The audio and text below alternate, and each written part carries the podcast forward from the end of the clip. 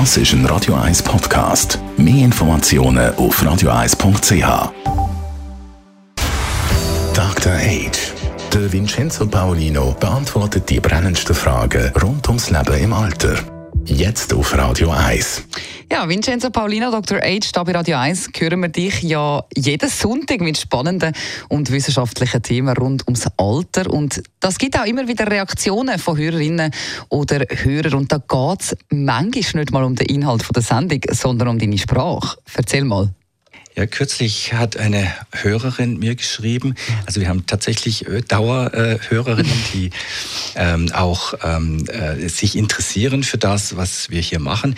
Und sie hat dann gesagt, ja, sie findet das so lustig, dass ich eben äh, Hochdeutsch spreche und manchmal mit ein bisschen Schweizerdeutsch und wie, wie das denn dazu käme und woher ich denn überhaupt komme. Und dann habe ich mir gedacht, ja, ich kann das ja auch mal hier in der Sendung. Und warum überhaupt Dr. H das macht, was er macht, nämlich sich um Fragen des Alters und des Alterns kümmert. Also komm, dann fangen wir doch mal bei deiner Herkunft an. Man hört es ja schon ein bisschen, du bist nicht da geboren. Nein, ich, ich bin nicht hier geboren. Ich bin in München geboren im Jahr 65, also bin jetzt 57 und ähm, habe äh, Psychologie studiert in München habe dann eine Ausbildung gemacht in der Schweiz zum Psychiatriepfleger, weil ich damals Angst hatte, ich werde ein arbeitsloser Psychologe und habe dann dort in einem meiner ersten, in meinem allerersten Einsatz in dieser psychiatrischen Klinik Münsterlingen war ich dann auf einem, äh, auf einer Station eingeteilt mit ähm, insgesamt ähm, 24 Patienten, die zum Teil schon 50, 60 Jahre in dieser psychiatrischen Klinik waren. Und die waren so untergebracht, dass äh, die eine Gruppe hatte einen Schlafsaal mit 16 Betten. Also das waren acht Betten auf der linken Seite und acht Betten auf der rechten Seite. Und eine meiner Aufgaben war am, am Abend, so um sieben, äh, alle Kleider zusammen zu, zu sammeln und die auf einen Wagen zu hängen mit acht Haken auf der rechten und acht Haken auf der linken Seite. Und dann am Schluss habe ich ein Hemd genommen und die Ärmel zusammengeknotet, damit es ein Bündeli gab. Und das Bündeli war dann auf dem Wagen, der wurde rausgefahren. Und am nächsten Morgen habe ich diesen Wagen wieder reingefahren und ich, ich, fand, ich fand das so, es gab keinerlei Privatsphäre. Äh, der einzige war, dass, dass jeder einen kleinen Nachttisch aus Metall hatte und, und eine meiner Aufgaben war in dieser Zeit als, als, als Lehrling, äh, diesen, diesen, äh, diesen Nachttisch alle Woche aufzuräumen und zu putzen. Also da war auch wirklich null Privatsphäre. Und ich fand das als München kommend mit, dann habe ich gedacht, ja, was ist denn da, wie, wie?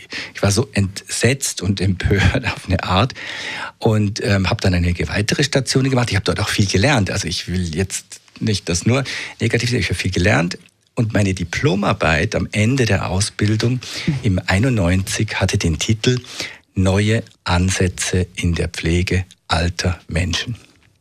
Und diese, dieses Interesse, diese ähm, an, an diesem Umfeld, das wir schaffen, an dieser Welt, die wir erschaffen für die älteren Menschen, die mhm. eben oft nicht viel anderes noch können, weil sie stark körperlich oder äh, oder oder kognitiv beeinträchtigt sind. Das hat dieses äh, hat mich nie mehr losgelassen. Und äh, das ist dann ja eigentlich auch der Grundstein zu deiner heutigen Tätigkeit.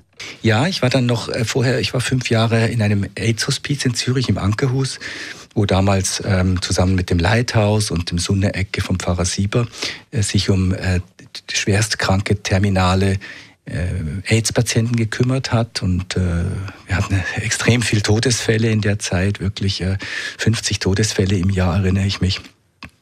Und bin dann mit dieser Erfahrung, auch mit Palliativcare, bin ich dann in ein Alters- und Pflegeheim gegangen. Das war in Schlieren, mhm. 13 Jahre dort gewesen, viel können machen. Und dann kam die Selbstständigkeit 2008, 2009 und ja, das, was ich heute beruflich mache, ist auch aus dieser Beratungstätigkeit, aus dem, aus dem ähm, ursprünglichen Firmengedanken, dass wir eben Schulen beraten, Coaching machen, haben wir gesagt, nein, wir beraten jetzt nicht mehr andere, sondern wir machen etwas Eigenes.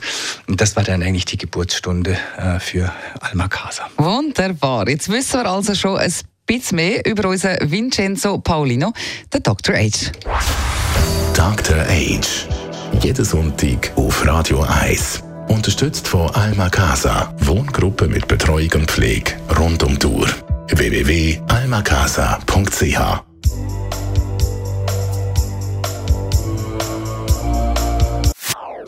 Das ist ein Radio 1 Podcast. Mehr Informationen auf radio1.ch.